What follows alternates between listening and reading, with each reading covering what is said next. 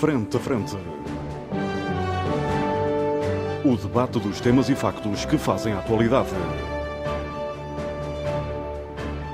Frente a Frente. Antena 1, Açores. Olá, muito boa tarde, seja bem-vindo à grande informação na Antena Açores. Este é o programa Frente a Frente, é um programa de debate. Os nossos comentadores permanentes são Paulo Santos, Paulo Ribeiro e Pedro Pinto. Estão comigo aqui no auditório do Ramo Grande, na Praia da Vitória, e José Sambento, que se junta a nós a partir dos nossos estúdios em Ponta Delgata. Lá mais para o fim deste debate, o Paulo Santos terá um, terá um livro para propor aos uh, açorianos, que agora que andam mais por casa, por obrigação, têm mais tempo para, para ler, e mesmo que não andem muito por casa, têm que ler. Um, entretanto, vamos eh, tentar tratar de dois temas. Um tem a ver com as novas incidências da pandemia e o outro tema tem a ver com as eleições na América, as eventuais portas ou janelas que se abrem para uma nova realidade, não só na América, também, obviamente, para os nossos imigrantes que lá estão, aqueles que eventualmente queiram ir para lá, uh, e também eventuais novas portas no relacionamento uh, da América com o resto do mundo. Eu proponho que comecemos um, pela nova realidade da pandemia. Começo pelo Pedro Pinto, que é médico, dá sempre jeito de ter alguém desta área para as coisas para a gente começar para, Médico para essas coisas. Mais é verdade. Especificamente. O, um, o país eh, está outra vez eh, fechado, está outra vez em confinamento. Um, Percebeu-se que com as escolas abertas não era apenas o problema das crianças, era o problema de toda a gente que as escolas movimentavam, mais de 2 milhões eh, de pessoas, e com a pandemia um, a subir de forma significativa. Nos Açores, dos dois, um, das duas cercas que tínhamos em, em São Miguel, Uh, uma foi, uh, o governo desistiu de uma por já não ser necessária, segundo o governo, e manteve a, a cerca de rabo de peixe, porque a situação ainda não está muito famosa uh, por lá. Pedro Pinto, um, esta nova realidade do país adivinhava-se há uns tempos. Sim, muito bom dia, saúde os meus colegas de debate aqui aqui no, no auditório e o nosso colega também em, em São Miguel, José Samento. Bom, relativamente à questão que coloca sobre, sobre a pandemia, hum, sabia-se que iria haver outras vagas. É irrelevante aqui chamar-lhe segundo ou terceiro, não interessa. Ia haver outras vagas.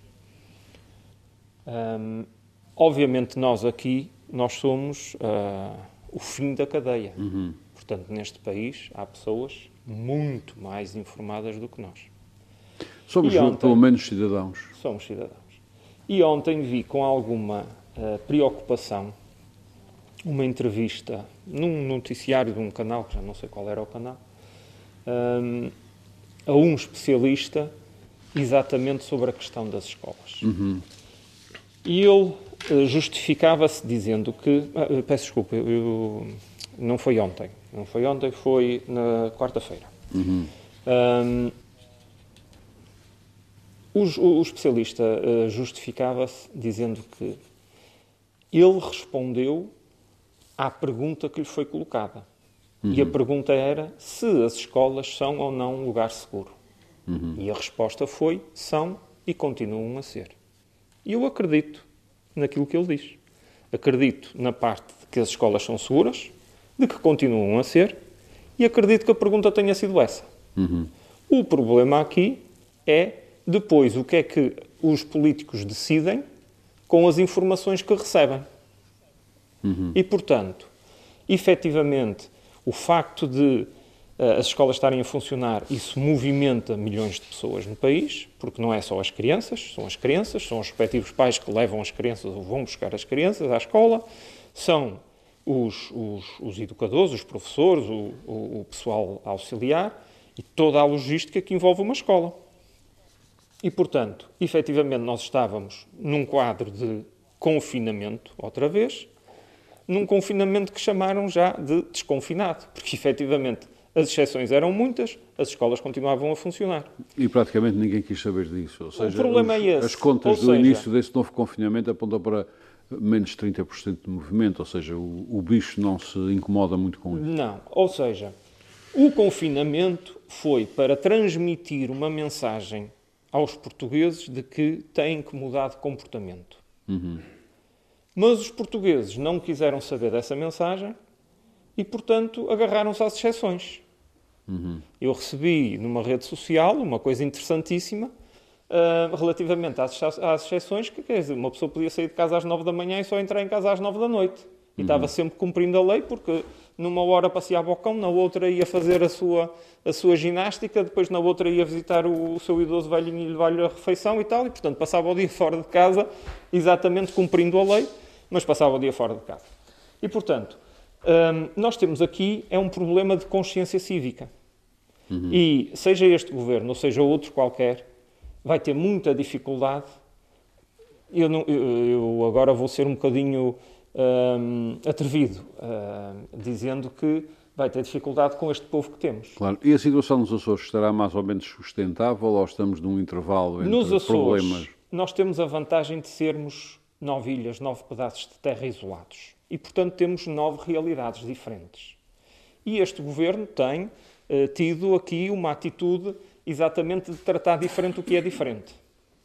Um, Viu-se que agora, na, na, mais recentemente em São Miguel, estabeleceu duas cercas, mas não isolou conselhos. E, portanto, exatamente para não bloquear a economia e atacou os, os principais focos. Esta semana já levantou o, a cerca de um desses focos, manteve a outra. E a cerca aqui também é uma mensagem. É hum. para que as pessoas dessas localidades percebam que têm que mudar o seu comportamento.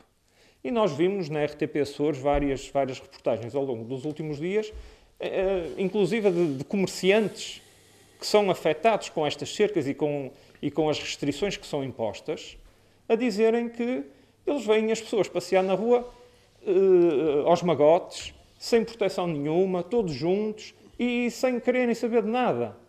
Um, e esta semana, uh, anteontem, deu, a RTP também fez uma reportagem num, lá num pavilhão onde estavam fazendo os exames, os exames, portanto, os testes à Covid, e dois ou três cidadãos entrevistados diziam que conhecem, porque obviamente até as terras são pequenas e, e todos nos conhecemos, uhum. que conheciam casos de pessoas que estavam positivas e andavam na rua fazendo a sua vida e desprotegidos. Pois parece que tem sido um problema complicado o problema, situação. O problema aqui é exatamente este, a falta de civismo.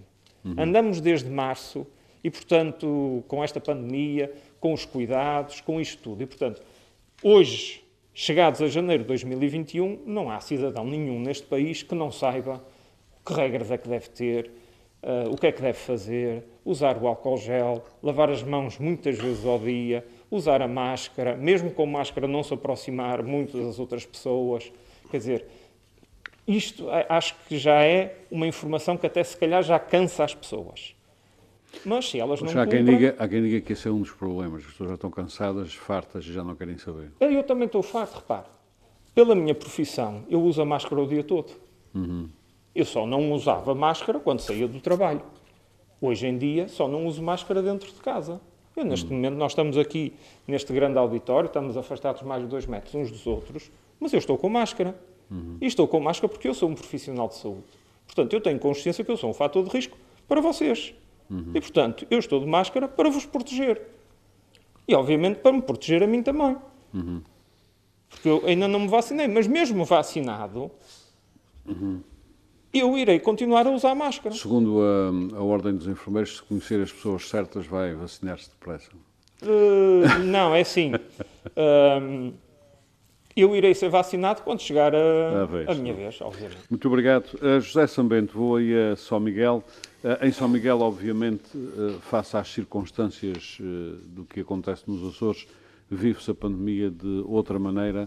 Ehm, eu quero questioná-lo, obviamente, sobre a situação geral no país. Voltámos a um confinamento pesado, fechando as escolas e fechando mais uma série de coisas, ninguém sabe se será suficiente. Aí em São Miguel, ehm, a sensação é que o assunto está a resolver-se ou que há um certo caos e algum descontrole aí por São Miguel? Bem, eh, eu não, eu não estive a fazer um inquérito para poder estar. Hum, Estamos a falar ao nível da, das, das percepções. as percepções, claro. Eu estou a provocar Armando. Hum. Claro que eu percebi a sua intenção de perguntar a minha opinião. Bem, eu acho que uma das coisas. Eu tenho falado com várias pessoas sobre, sobre essas, eh, esses problemas todos eh, pandémicos e não só. Eu acho que uma das coisas que ehm, deixa uma certa preocupação e uma certa perplexidade em algumas pessoas é, o, é, é, é a sensação que não se retirou grandes lições das outras vagas.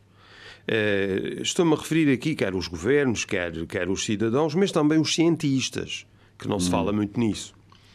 Ou seja, isto, apesar de tudo, já decorre há quase um ano e por isso há um conjunto de uh, ensinamentos, de experiências eh, que têm tido alguma relevância na própria gestão da, da, da, pandemia. Basta referir as metodologias que são neste momento utilizadas para dar eh, a alta para o critério do recuperado, já decorre de uma experiência acumulada. Portanto, há alguns aspectos que se nota que realmente a experiência teve uh, implicações positivas na gestão da pandemia, mas no essencial a sensação que se fica é que era suposto estarmos todos melhor preparados para enfrentar esta vaga, que eu creio que é a terceira, segundo aquilo que se tem referido. Uns dizem que é a segunda, outros que é a terceira. E, que sim, que será estamos a caminho do pico da segunda, não vamos agora aqui também uh, aprofundar muito a questão, mas uh, de, de, um ponto de vista até uh, mediático, eu creio, eu creio que, que esta parece-me ser uma terceira vaga, mas isso não é muito relevante agora aqui para a discussão. mas eu acho que há um pouco essa sensação. E, e voltava a, a, referir o aspecto dos cientistas. Houve uma fase na gestão dessa pandemia, claramente na primeira, na primeira vaga, em que os políticos, no essencial, decidiram aquilo que os cientistas recomendaram. Uh, e, e, nesse quadro é mais uh, consensual e, e mais uh, fácil gerir a crise. mas ainda durante uma determinada, um determinado período dessa, da, da primeira vaga uhum. já se notava que do ponto de vista da, da uh, comunidade científica, havia opiniões divergentes, haviam posturas um bocado erráticas e começaram a, a desaparecer os principais consensos. E isso, naturalmente, que criou um problema uh, agravado aos políticos. E eu acho que neste momento, uh, no, no plano nacional, o Governo da República tem tido uh, uma notória eh, dificuldade em gerir a pandemia, é verdade. Eu acho que também se deve refletir no facto de, a partir de uma determinada fase, se ter criado a ideia que era possível gerir a pandemia de uma forma um pouco diferente da, da, primeira fase, ou seja, não com confinamentos totais, mas sim com uh, cuidados especiais e algum confinamento em grupos de risco e que o essencial da economia deveria ficar a funcionar. Uh, eu creio que em determinada altura foi mesmo este o grande novo consenso nacional e regional, mas nacional, para falarmos no nosso uh, país. E era suposto isto ser gerido nesses termos, porque realmente as medidas mais drásticas em termos de confinamento podem implicar um grau de eh, destruição económica eh, que não pode também deixar de ser uma preocupação para os responsáveis políticos.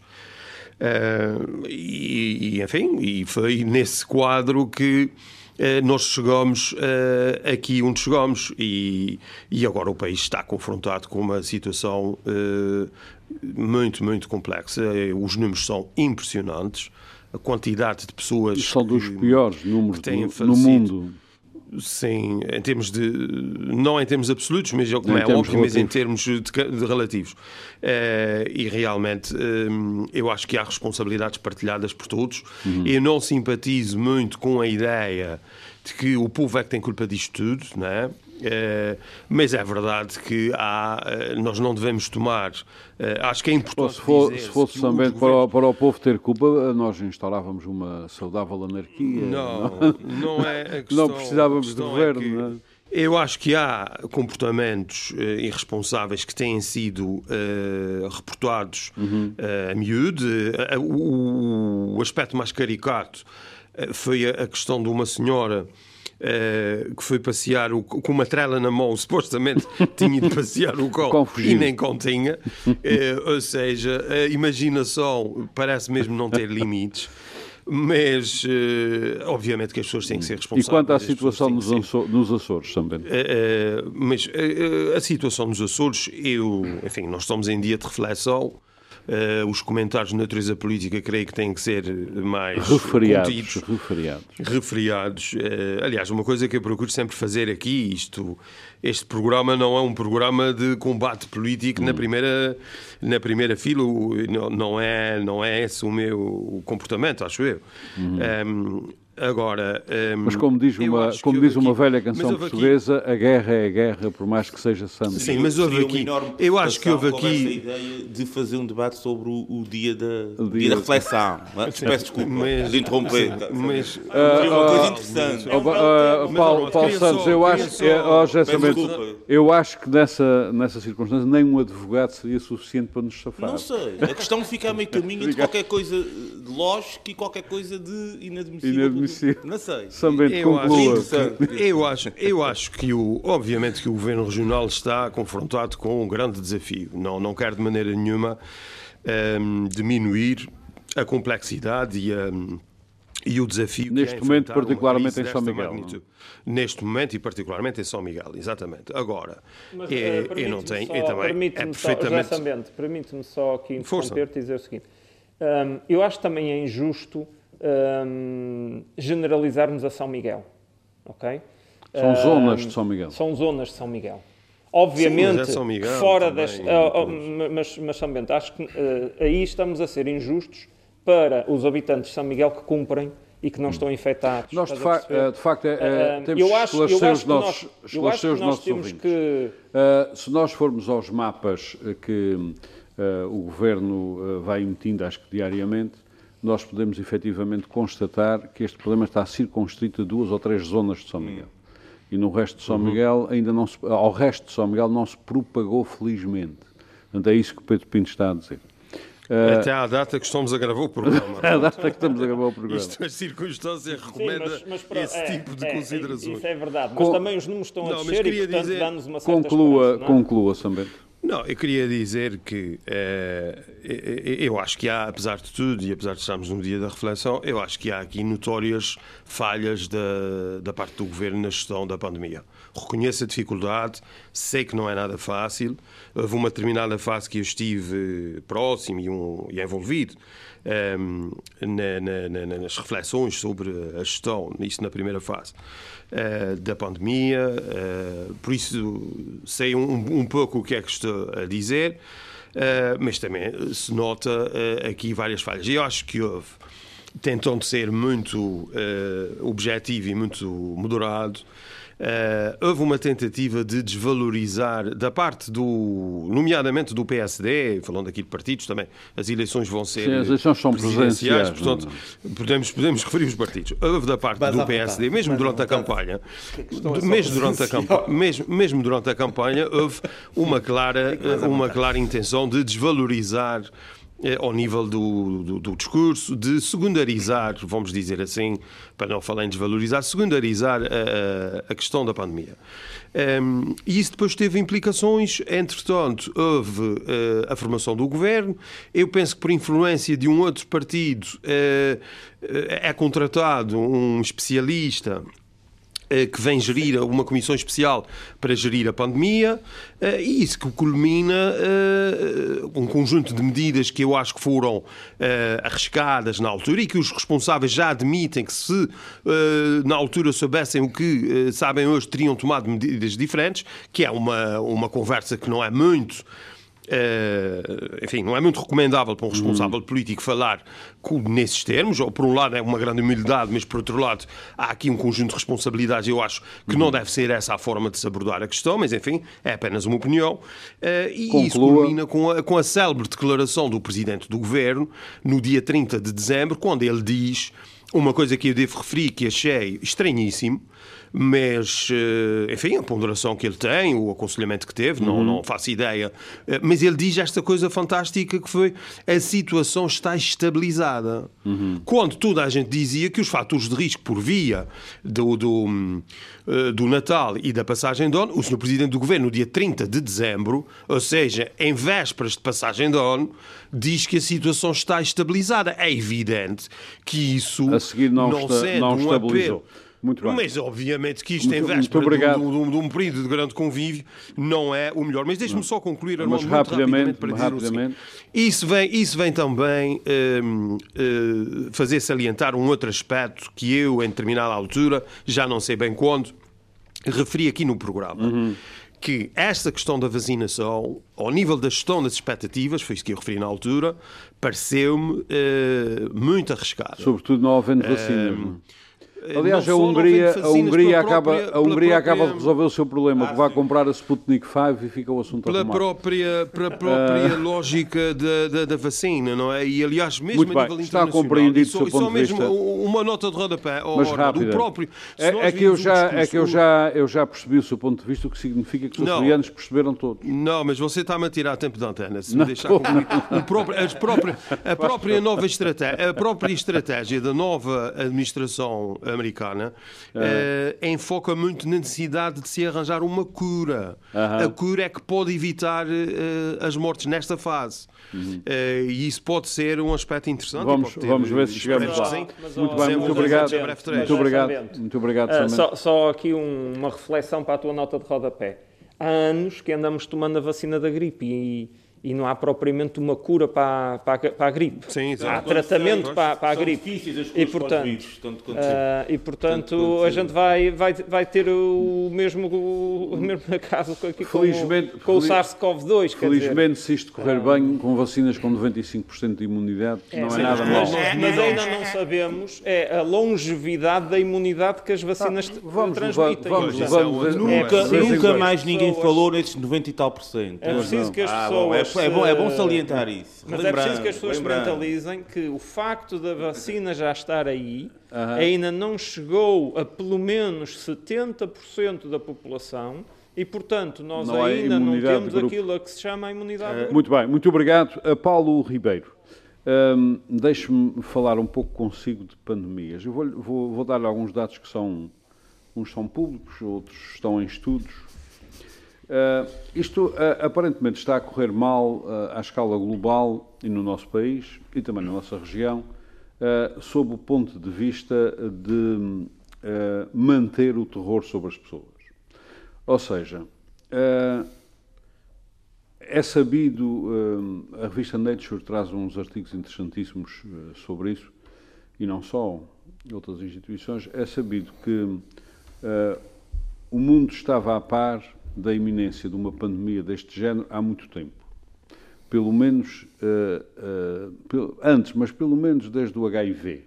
Depois o MERS, o SARS, etc. Uh, e essas ameaças de, epidemia, de, de, pandemias, foram apenas epidemias, mas com ameaças de pandemias, deram origem a uma coisa muito engraçada que ainda ontem estive a reler, que são os jogos de guerra na área da saúde, ou seja, uh, jogos de previsão. Esses jogos de previsão uh, indicaram claramente que nós iríamos ter um vírus, um coronavírus qualquer, respiratório, que isso ia dar muitos problemas, que os sistemas de saúde não iam responder, onde é que não iam responder, quais eram os problemas dos sistemas de saúde e também quais eram os problemas da, da produção e dos canais de distribuição de equipamentos eh, e outros meios essenciais.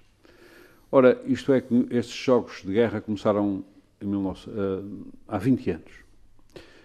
Obviamente que os políticos nada fizeram e quando apareceu efetivamente a pandemia trataram de dizer que tinham sido todos apanhados de surpresa. Espanto. Estão todos apanhados de surpresa. E a estratégia foi óbvia, foi aterrorizar as pessoas. E neste caso, também já li, mas também assumo, porque tenho ouvido e visto com a comunicação social atrás. Uma certa comunicação social, sobretudo as televisões e os governos, aterrorizaram as pessoas. E as pessoas aterrorizadas foram todas para casa. Mas também se sabe, da área da sociologia e de outras disciplinas, que isto não aguenta muito tempo. Ou seja, a seguir ao terror, à revolta, e a seguir ao não quer saber, que parece que é a fase em que estamos. Que na, nas guerras é quando as pessoas se habituam à morte e se habituam à violência. As pessoas parece que se habituaram. Quando Portugal declara agora o, o segundo confinamento, apenas 30% das pessoas que deviam estar em casa que estiveram em casa, segundo os estudos feitos com base em várias tecnologias. Obviamente que por trás disso parece haver uma inexistência ou uma má comunicação do risco. A questão Paulo Ribeiro, eu sei que a questão é muito complicada, mas podes dizer o que quiseres. É, como é que se sai disto agora? Bem, uh, boa tarde a todos. Uh, houve aqui uma fase que se aterrorizou e foi essa a estratégia. Uh, e há aqui algo que se vai repetindo ao longo da história e ao longo da ação política a nível geral que às vezes, eh, dá, às vezes há, há, a sensação de que se quer aterrorizar para depois se anunciar uh, a, a, cura. E ninguém gosta de dar más notícias, todos querem dar boas notícias. O que é certo é que houve aqui uma fase depois do primeiro confinamento e fazendo de conta que não existiria uma segunda vaga, aliás, Aliás, convenceram-se as pessoas de que a segunda vaga estaria controlada ou a vir seria uma coisa uh, ligeira ou aligeirada. Uh, andamos uh, a anunciar um mundo novo, livre de tudo, livre de risco. Quando já sabia, deixa-me interromper, pelo menos desde a epidemia justiniana, para não falar na gripe espanhola, que a segunda vaga seria sempre uma desgraça. Aliás, o segundo, a réplica de um sismo é sempre pior, é sempre pior, que, é sempre pior do que o sismo. E, e, e, a verdade é que depois tivemos, uh, há aqui coisas que não se podem dizer no dia da reflexão, mas muita coisa durante o verão uh, foi feita, foi anunciada, foi aliviada, uh, convencendo as pessoas de que conseguimos normalizar tudo. E eu recordo-me quando em março fomos todos para casa e assistíamos pela televisão uh, aos números, aos números chocantes de Itália, França e Espanha, uh, isto nunca vai chegar cá. E chegou agora.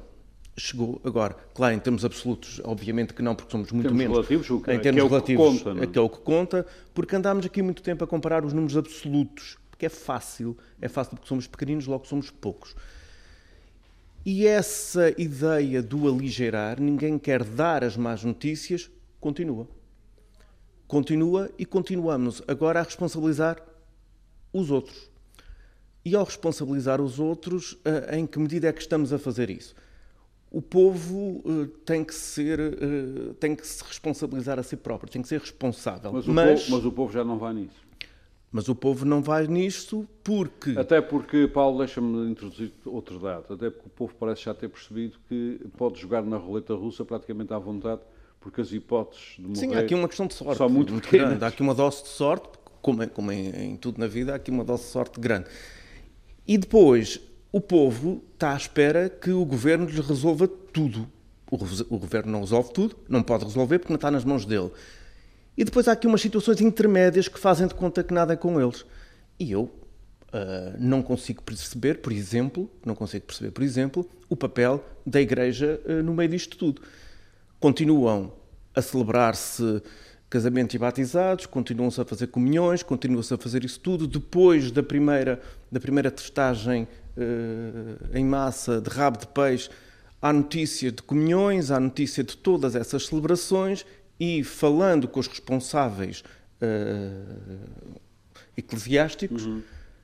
o que eles dizem é a transmissão não é feita cá dentro, é feita lá fora. Eu não vou citar o, uma das grandes figuras da Bíblia que diz que não é nada com ele e, e que lava as mãos, mas o que está a acontecer é isto. E recentemente continuamos, até numa recente reportagem da, da, da RTP, continuam a dizer ah, não há problema desde que as pessoas tenham cuidado. O exemplo tem que vir de algum lado. Ao mesmo tempo, temos a questão das autarquias, que levaram desde março, uh, nas suas redes sociais, em todos os canais disponíveis, até a justificarem alguma inação própria, a dar apoios, a isentar taxas, a distribuir computadores, a fazer o papel do gás porreiro do fofinho. E, atualmente, eu gostava de ver as autarquias, designadamente câmaras municipais e juntas de freguesias, a ter um papel mais ativo porque eles continuam a dizer ah, nós não podemos mexer nos, nos, nos horários. Bem, os horários, os licenciamentos, eh, os licenciamentos comerciais são, são feitos pela, pelas câmaras municipais. E eles fazem de conta que não é nada connosco, nós aqui estamos para ajudar. Não, não estão só para ajudar. Uma autarquia tem que governar. Ao seu nível, não é? ao nível local, tem que governar, tem que ter uma ação mais concreta. Por outro lado, não é anunciando, por exemplo, por parte do governo que vamos regressar o, o público às competições desportivas, isto também não ajuda. Está bem que em alguns sítios está mais aligerado. Mas as pessoas ao ouvirem Mas, isto. De repente pega um incêndio. De repente o bicho pega, não é? Hum. Porque uh, vimos o que aconteceu a nível nacional com a prova de Fórmula 1 uh, em Portimão, no Algarve, hum. e vemos Pô. o que é que isso sai. E é a percepção que dá. E a percepção que dá, porque depois, se dentro dos estádios, ou dentro dos pavilhões, ou onde for, as pessoas têm, mantêm a distância, a distância recomendada, uh, o problema é de fora. Claro. É que o é fora não é, só nas, não é só a questão das escolas. É que em todos estes recintos, não se, e, e, ao dar esta sensação de que há, há coisas o, há, que estão bem. Há sempre o depois do acontecimento, o depois do, ajuntamentos. Não é só depois do acontecimento, Armando. É que quando se diz vamos abrir, bem, começamos a abrir. E vão abrindo. E dá-se uma imagem. E dá-se uma imagem de que, afinal, isto não é tão mal quanto se pensa. E quando o governo diz a situação está controlada, eu acredito que a situação está controlada. A situação está controlada, mas a níveis preocupantes. Percebo quando, quando o secretário da Saúde diz temos isto controlado, eu posso, eu posso, eu posso interpretar como nós sabemos o que é que estamos a fazer, mas falta dizer, mas isto está mal. Porque uhum. está. Uhum. Porque está. E não podemos facilitar e não podemos dar imagem contraditória às pessoas. E é isso que leva ao laxismo.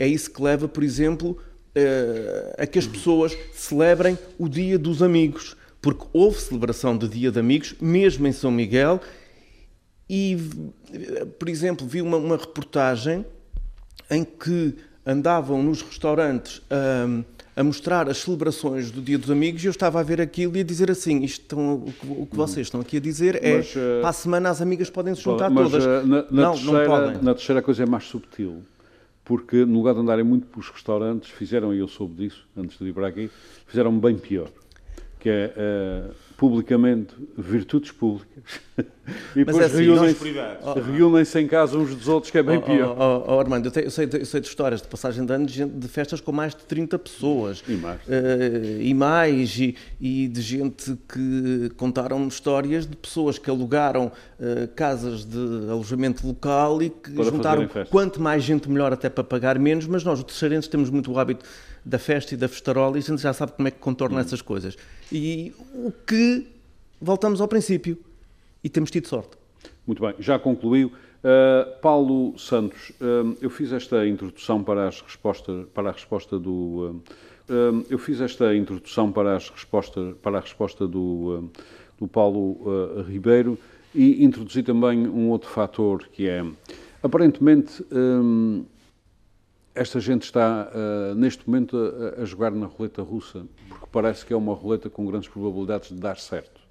Isto, mais, é, a divisão é mais ou menos assim: 80% dos infectados são assintomáticos, 15% têm alguns problemas e 5% vão ter problemas mais graves. Dentro desses 5%, ao que parece um ou um e meio, eh, pode ir prestar contas eh, a Nosso Senhor, o que é a parte má. Ou seja, as probabilidades de não ir prestar contas a Nosso Senhor são muito elevadas e as pessoas parece que estão a apostar nisso. Mas vou introduzir um outro dado também da, das reflexões que eu tive a ler para preparar este debate, que é, uh, está a ser feita uma coisa que nunca havia sido feita. É, a ciência não é para ser discutida publicamente. Hum. Ou seja, a ciência é discutida entre pares, porque a ciência é um processo complexo hum. e um processo interativo e é um processo dinâmico e só é apresentada publicamente quando há grandes consensos entre pares. Hum. Ou seja, aparentemente as pessoas desacreditaram na ciência porque estão a, a, a perceber-se falsamente, mas estão hum. a perceber-se, a percepcionar que há uma grande confusão. E a grande confusão existe sempre, uh, só que ela desemboca em termos científicos para uma verdade científica, uh, quando há grandes consensos. Neste momento não há, é tudo ao vivo e a cores. Ora, o tempo da ciência não é nem o tempo da política e muito menos o tempo mediatizado, o tempo da comunicação social. Isto é um, tu, o que eu já havia referido, e mais estes dados que, que, que te dou agora, Paulo Santos, isto faz um caldo lindo. Hum. Bom, uh, já se disseram aqui uma série de coisas, efetivamente, que são reais. Uh, enfim, de facto, a epidemia está descontrolada em largas zonas do país. Não, não vale a pena a gente ter aqui uma perspectiva nacional, regional, local ao nível das grandes metrópoles, sobretudo a questão está descontrolada, mas eu gostaria de colocar a questão num outro patamar. Bom, e que vai de encontro precisamente ao dado que o Armando aí me deu. Reparem bem, a questão que se coloca aqui é que nós, ao longo dos últimos anos, das últimas décadas, e se eu quiser ser mais extensivo, pode ser ao longo do último século, eh, o, ser humano foi desenvolvendo uma fé absoluta na ciência positiva. Na ciência, ela é sempre positiva, naturalmente, mas na, na, na ciência, nos dados científicos, na exatidão do processo científico.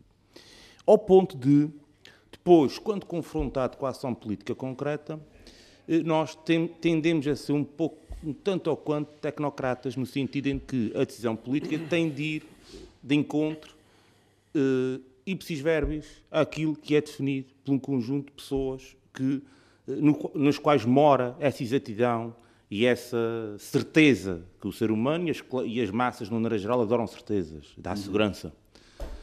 E, portanto, a, a questão, penso eu aqui, independentemente dos erros que houve de análise, independentemente das uh, circunstâncias relacionadas com os transportes, porque ninguém fala, fala-se muito ninguém fala nos transportes, que eu penso que é um problema maior e por isso mesmo é que a questão está completamente descontrolada nos centros urbanos. Mas voltando ao meu... Aliás, os transportes são muito associados à, à abertura uh, das mas, escolas. Mas, mas uh, uh, prosseguindo aqui na minha, no meu caminho de análise, a questão é que a decisão política não pode ser exclusivamente fundada em dados técnicos ou científicos. E já explico porquê. Reparem bem, este governo eh, esta, aquilo que parece ser uma atitude errática do governo, eu não estou aqui em, na qualidade de defensor do governo, obviamente, mas eu percebo porquê. Eu percebo porque é que isto acontece e porque é que, porque é que isto em concreto aconteceu. Primeiro ponto, eu relembro que há, por volta de abril ou maio do ano passado, havia uma grande discussão em volta, mesmo na comunidade científica, sobre se íamos ter a segunda vaga ou não.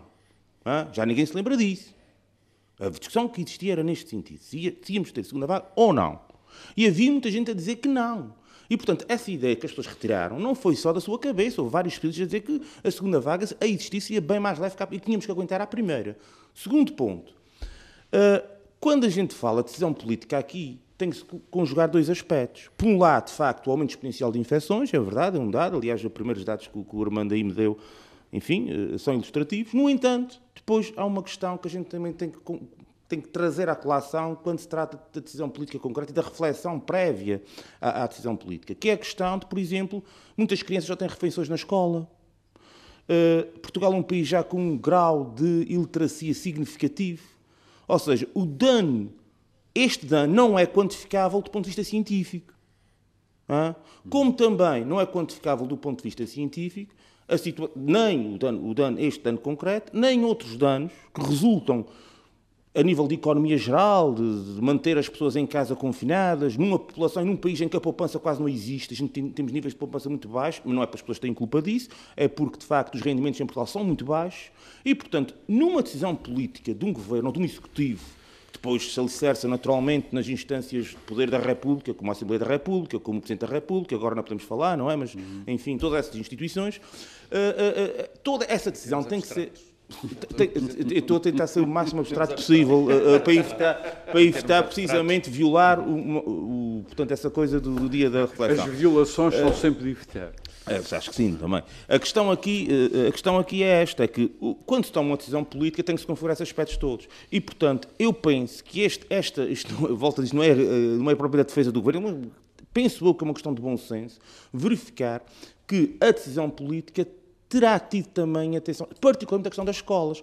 Quando, sobretudo, e agora eh, a questão dos transportes, que nunca é falada, e porquê que não é falada? Vamos lá pôr aqui uma, uma, um enfoque Maquiavel. Não há alternativa. Exatamente, porque isto é como o Maquiavel ensinava: quando não tens solução para um problema, não falas nele. Uhum. Portanto, como não há solução para a questão, ninguém fala nele, mas é aí que está o problema. É aí que está o problema, porque não será por acaso que ao longo de vários meses é precisamente nos centros urbanos que se perdeu o controle da pandemia. E não há controle nenhum. Isso, e o governo está a mentir, obviamente. A gente de Lisboa, Porto, Coimbra, Braga, os grandes centros urbanos nacionais, perdeu-se o controle disto. Não, não tenho dúvida nenhuma disso. E perdeu-se o controle disto, sobretudo porque nós temos, lá está, os tais problemas estruturais que nós temos, mas que agora não dão para resolver, não, se resolvem numa semana, duas ou três, têm claro. que ser, dizem atenção na decisão política. Nós temos uma série de cidades nas quais as pessoas foram expulsas, os portugueses foram expulsos dos centros, dos centros urbanos, não conseguem viver lá devido à especulação imobiliária. Foram aglomerados vivem nas periferias, nas periferias vão trabalhar, vão de, trabalhar autocarro. de autocarro e, portanto, esta questão que nunca é falada, mas eu também percebo que lá está, voltamos ao mesmo não tem solução. Portanto, não tem solução, não se pode falar Bah, nela. Pelo menos agora não tem soluções. Não, não, não, exato, é isso que eu quero chegar. Portanto, a questão da pandemia coloca um, um- patamar de urgência em todas as decisões que se tomem. E, portanto, enfim, não é agora na ah, mas isto são questões estruturais. Pois são, mas têm que ser levadas em conta na decisão política porque o, o- o governo tem que ter atenção é- os mais, o princípio da defesa dos mais mais fracos, que é, para- que é- que é o que a Constituição diz e é o que diz, e, é o que a, o, vá lá, a intenção da lei, no geral, é. Isto parece desembocar tudo na vacina. Hum. Ah, algum, pelo menos um país europeu Hum. ah, já furou o esquema Sim. da Comissão Europeia ah, É, isso compra de vacinas e acaba de adquirir Sputnik V, que é Hum. a vacina ah, russa, porque diz que tem que imunizar depressa a população. Não foi Não. o único a furar. Não foi o único. Não, não, mas Não, já para. vários, mas, já. assim, mas, mas assim de uma forma. Sim, sim, a diferença. Clara como a di- água. a Não, mas a própria Alemanha, que até Sim, deixou sim, incomodada sim. a senhora É, mas é van der diferente, Leyen, é, não diferente, é diferente porque a, a- a Hungria prepara-se para. Uma vacinação em massa. Não, é porque o, o, penso eu que percebi assim, mas se foi mal, eh, se percebi Diga- mal, por favor, Paulo. esclareçam-me. O que eu penso que aconteceu foi o seguinte: a Alemanha e outros Estados da Europa tentaram, ou, ou, ou, vá lá, ou passam a ideia de que continuam, portanto, eh, eh, vinculados aos, aos protocolos que celebraram com a União Europeia e vinculados àquilo que foi estabelecido com, as, com, a, designadamente com a Comissão Europeia, mas arrogam-se ao direito de, lateralmente a, a- a esse, a esse compromisso, Colmatar as poderem falhas. colmatar as falhas com o que a senhora van der Leyen, eu recordo, embora a comunicação social Mas goste o- muito de afastar quando se trata de, de colisão entre os Estados, não se gosta de falar, a senhora van der Leyen veio logo esclarecer que não, que não podia ser. Mas a Hungria, Uh, não, é, a Hungria não, é um caso Não, não, não, a. Hungria é diferente. A O que Hungria o que foi uma decisão- Não, o que a Hungria deu a entender é que vai, portanto, está para canto os protocolos que E vai vacinar É diferente. Não, é- é- é- o que a Hungria está, está a entender é que vai, portanto, eh, eh, desvincular-se de qualquer compromisso com a União Europeia. Ou seja, parece haver, é- eh, poderá haver essa. aqui É também diferente. uma, uma geopolítica das, das vacinas que está a transpor para, para, para estes tempos realidades que já deviam estar enterradas, Ah. são as da Guerra Fria. Eh, não- E de uma nova Guerra Fria com a China. Eh, a, a questão aqui, de- em relação à questão de- de- das vacinas. um- essa guerra está não bem sei, caliente. não sei, não sei, é assim, a a, a- a questão das vacinas, como já falámos aqui, é um jogo político, puro e duro. Não é nada de real na questão da vacina. Todas elas têm problemas, eu admito que até e, dá- e todas elas têm virtudes. Não, problemas. Ei, Não, e eh, calma, calma. Disse problemas, não falei. para- eu não, eu não estou a falar de problemas a nível, a nível da, da- da- da eficácia das vacinas. Estou a falar dos problemas que resultam da produção, das vendas, dos conluios. Aliás, é parecido, sabe com quem, eh, Armando? Eu agora vou fazer uma comparação que eu reconheço que pode não ser muito rigorosa, mas que para mim faz algum sentido. Isto, esta coisa da vacina quase que parece aquele conluio de Estados pré-Primeira Guerra Mundial, aquel- aquelas, impé- aquelas, aquelas vá lá, os tratados todos que se celebraram entre vários Estados, entre, por um lado, eh, entre o Império Otomano, o Império Alemão, Que deram coisa. no que deram. Por outro lado, não é a mesma coisa, mas deram no que deram. A, a questão da vacina, parece que há aqui uma série de, vá lá, grupos que se formam, a gente adquire esta vacina, depois há outro grupo ali que adquire aquela. A Hungria, no caso concreto, o que fez foi já... Porquê? Porque o que alega o governo húngaro é uma coisa que de facto é verdade, o processo está a demorar, mas está a demorar no mundo inteiro. Parece, não sei se é verdade, parece que lá os russos têm, acelera- têm uma aceleração maior da produção da vacina, tanto é que vende- fábricas. venderam para a Argentina, para a Venezuela, Uhum. etc. A Pfizer está a encontrar mais algumas dificuldades, parece, devido, mas isso também é o que parece, em função dos atrasos. Estão- mas não sei se é assim. estão não agora a Mas- reconstruir uma mas, mas só, fábrica, para, não é, só para terminar, eu gostaria só de dizer, só para terminar, que, assim, muito rapidamente, é que essa questão também pode ter que ver, não sei se tem, se não tem, mas há alguns indícios nesse sentido, pode ter que ver também com alguns interesses económicos que aqui, que já, já denunciámos Oh, aqui. Porque porque, em concreto, a mas ninguém falou na questão da eficácia, já repararam? Hum. Quer dizer, parece que a questão da eficácia dos 90 e tal foi só para a Pfizer aumentar o valor da cotação das ações em bolsa. A partir do momento em que isso aconteceu, já viram, é pá, afinal pode nascer 90 e tal por cento, afinal não é bem assim. Eu duvido que alguma delas tenha 90 e tal por cento de eficácia no tempo em que foram desenvolvidas. Qualquer uma delas. Portanto, Bom, de, por mim, desde que evita doença grave, já é muito eficaz. uh, Pedro Pinto, nós não temos já muito tempo, mas nem queria falar na América. Há uma uma nova América em perspectiva. Mas, uh, só diga. queria pegar num ponto ainda em relação Muito a rapidamente. Isto, uh, que é as pessoas, se pararem para refletir um bocadinho, vão perceber que nós estamos no meio de uma guerra. Uhum. Não temos aviões a passar por cima de nós a largar bombas, não temos soldados nas ruas a disparar tiros, mas estamos num estado de guerra. Deixo só isto para as pessoas refletirem um pouco. Muito bem. Pedro Pinto, uh, uh, rapidamente, nós uh, estamos a entrar talvez numa nova América que tem que se reconstruir internamente, que tem que reconstruir as suas alianças externas. eu mandei-vos alguma documentação, também tem imigrantes açorianos lá, que não foram ultimamente muito bem tratados, como todos os imigrantes na América. Na sua opinião, há efetivamente novas perspectivas ou a América é a América e isto não muda? Um, há uma perspectiva, uma esperança de mudança real e significativa, até quanto mais não seja pelo facto de Biden estar acompanhado pela primeira mulher vice-presidente e uma mulher uh, negra dita afro-asiática. Afro, é, por acaso não é, por acaso não é caribenho ou asiático. Bom, não interessa, não é caucasiana, pronto. Não. É uma coisa diferente de caucasiana, que é o que nós somos. Pronto. E portanto, só isso já já é um sinal. Bem, para mim basta-me ser, basta ser um ser humano. não precisa mais.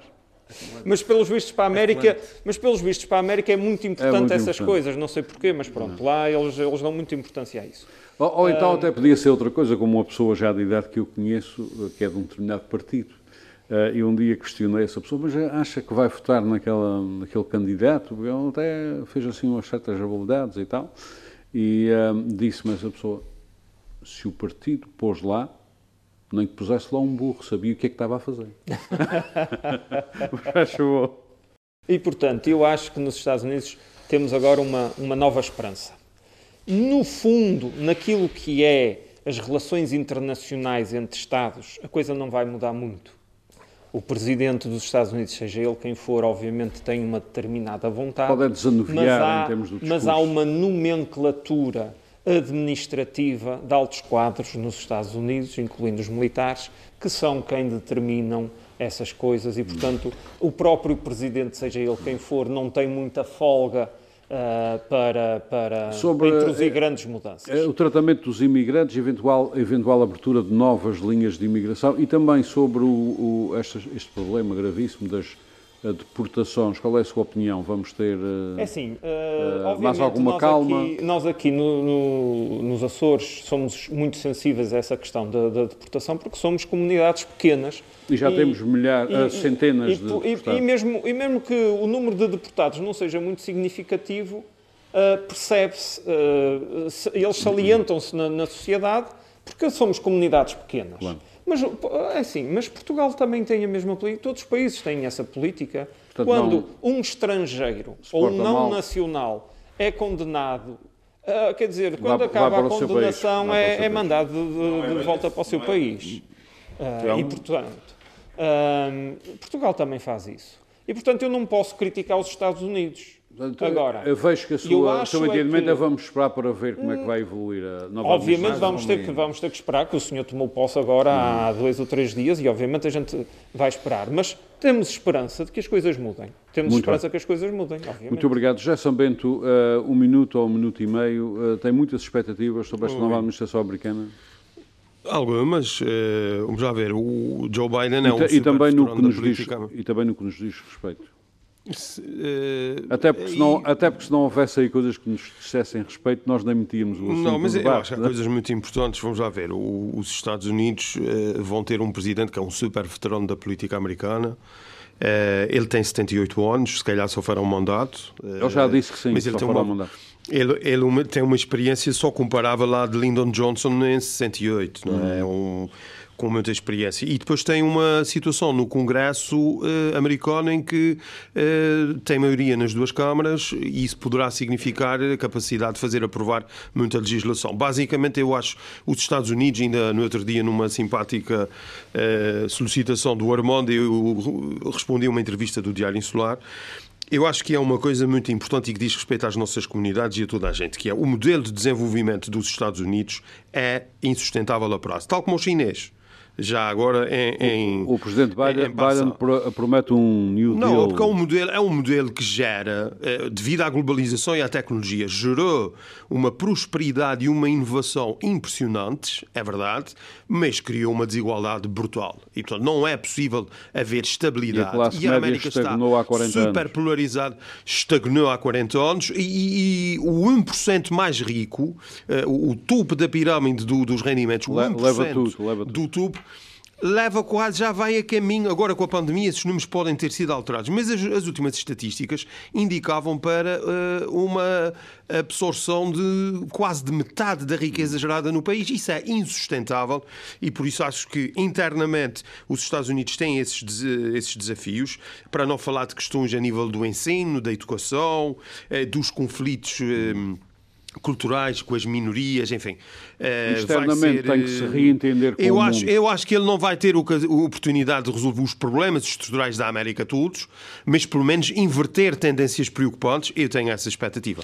A nível internacional, há muitas questões que nós podíamos falar, não é? é Agora, 30 segundos. É Acho que é eh, importante eh, a reconquista da confiança dos aliados e a reafirmação do multilateralismo para termos um mundo com regras eh, em que seja possível, através da cooperação, enfrentar os grandes problemas como as alterações climáticas, a proliferação nuclear, a luta contra o terrorismo, etc. etc. Agora, a grande questão que se está a colocar a Joe Biden no plano internacional, sobretudo para quem acompanha a imprensa americana, é como é que ele vai lidar com a rivalidade estratégica com a China vai ser através de uma forma cooperativa e de acomodação, como eu acho que tem que ser, ou vai ser por uma via de confrontacional e de hostilidade, como eu acho que não vamos, deve ser. Vamos esperar para ver. Obrigado, é, essa é a grande questão. Obrigado, José Bento. Paulo uh, Ribeiro.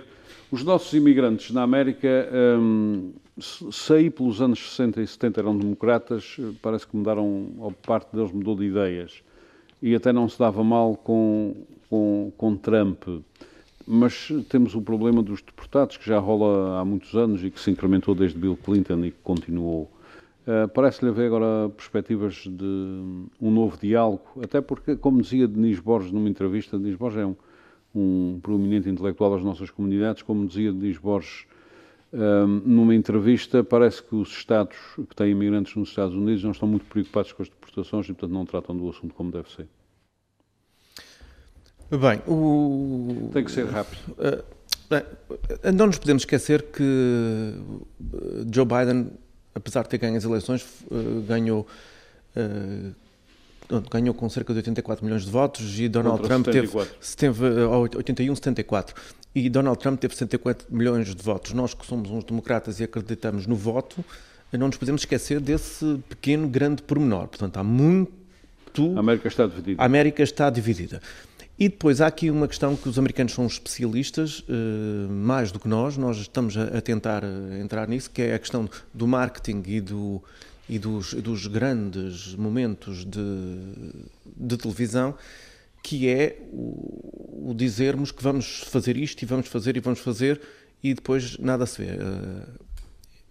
Eh, Lembro-me perfeitamente que a primeira assinatura de Obama foi a questão da prisão de Guantánamo e, e a questão não foi resolvida. E ela continua lá. E ela continua e lá. E continua a dar problemas. E, e continua a dar problemas. Há muita coisa que Donald Trump Uh, que nós todos fomos contra, né, designadamente uh, os acordos de Paris e a questão do Irão, e que depois, na prática, é que não era bem assim, porque há, se há coisa que os americanos, que, que, que os Estados Unidos têm, é que as instituições fiscalizam-se e controlam-se umas às outras, coisa que, por exemplo, em Portugal isso não acontece porque eh, elas são demasiado subservientes umas às outras. E lá funciona. Em relação, aos, em, relação, em relação aos nossos eh, imigrantes, os nossos imigrantes, principalmente os dos anos 60 e 70, já não se consideram imigrantes. Eles são americanos. E os que vêm de novo é que são imigrantes, designadamente os uh, da América Latina, que são vistos como imigrantes de segunda ou terceira, pelos nossos. Um, um, outro assunto que eu achava que era muito importante um dia até a, falarmos, que é a nossa relação com os Estados Unidos. Eu não estou a falar da nossa relação eh, em termos das grandes questões internacionais, da base americana, não, estou a falar das questões como nós abordamos os americanos e como nós abordamos até a nossa até comunidade. Questões emocionais. Até questões Muito emocionais. obrigado, Paulo Ribeiro. Isto é um bom assunto para eu até convidar um dia algum, alguém das comunidades e falarmos sobre isso. Um, Paulo Santos, antes de apresentar o seu livro, um, e muito rapidamente, a Assembleia da República Portuguesa aplaudiu a tomada de posse de Biden. Uh, há quem diga que paralelismo parecido não é, é fácil difícil, a encontrar. É complicado. É, eu vou dizer porquê. Mas tem que ser muito rápido. Muito rápido. Um os presidentes americanos, os últimos americanos, eh, os americanos, eh, presidentes americanos do passado, muitos deles representavam qualquer coisa. Depois, o que fizeram a seguir, enfim, uh, não foi nada de significativo e a estrutura da América, quer interna, quer externa, acabou por ser quase sempre na política externa. Obama, em, 2000, em 2008, representava a emancipação de grande parte da população. Ora, Biden não representa absolutamente nada que não seja o anti-Trump. A verdade é esta. Portanto, Biden é zero. Peço imensa desculpa de o dizer. Não, não, isso, isso não é verdade. É verdade, é. Biden é zero. Biden, Biden, Biden é... mas deixe-me só então concluir. Biden não representa ninguém, é não representa nada. E tu, não, não é. Não representa ninguém. Não, isso vai ser descoberto. Em pouco tempo vamos ver isso. Não representa ninguém. Nenhum, não, não representa nada. Nada. Eu gostava que alguém O que é que ele representa? É zero. E depois há uma questão aqui também. É que a questão dos refugiados. Com, com, isto não teve a ver com o Trump como bem apontou aqui o Armando, teve que ver com a política criminal de Bill Clinton, nem sequer teve, não é só a questão dos deportados, é que a questão dos deportados está incerta na política criminal americana de 1996, uh, salvo erro. Paulo Santos, que... o livro vai ter que ficar para o próximo debate e tem que concluir. Essa é que é a questão, é que os problemas estruturais na América não se redundam ao Trump. O Trump foi uma doença, um sintoma de uma doença muito mais profunda e, portanto, só a política criminal de Bill Clinton, eu gostava e convido todos os meus colegas aqui que vão ver o que é que Bill Clinton fez em 1996 nos Estados Unidos. E se fosse Trump a fazê-lo. Portanto, é para a gente perceber que há aqui uma questão muito mais complexa e a questão dos deputados vem daí. É que uma pessoa condenada por qualquer crime isto aqui não é bem assim. Portanto, não há aqui comparação. A política de Bill Clinton fustigou as classes mais favorecidas, fustigou os negros, os, os, os, asiáticos, todas as minorias que viviam nas periferias. E essa gente foi as grandes, foram as grandes vítimas do, do, da reforma do processo do, da, da, da, política criminal de Bill Clinton. E é neste contexto que os nossos imigrantes são vítimas, e são vítimas até hoje, e continuam a ser vítimas com Biden, porque Biden é o anti-Trump, não é mais nada. Muito bem. Uh, meus senhores, nós estamos infelizmente no fim deste debate. O Paulo Santos tinha um livro que fica já agendado para o próximo debate. Paulo Santos, Paulo Ribeiro, Pedro Pinto, José Samento, muito obrigado por mais este debate. Não se esqueçam todos de votar. Amanhã é preciso votar. Cada um leva a sua caneta, leva uma máscarazinha e vai votar. É Nós vemos para a semana. Muito boa tarde. Frente a frente. O debate dos temas e factos que fazem a atualidade. Frente a frente. Antena 1, Açores.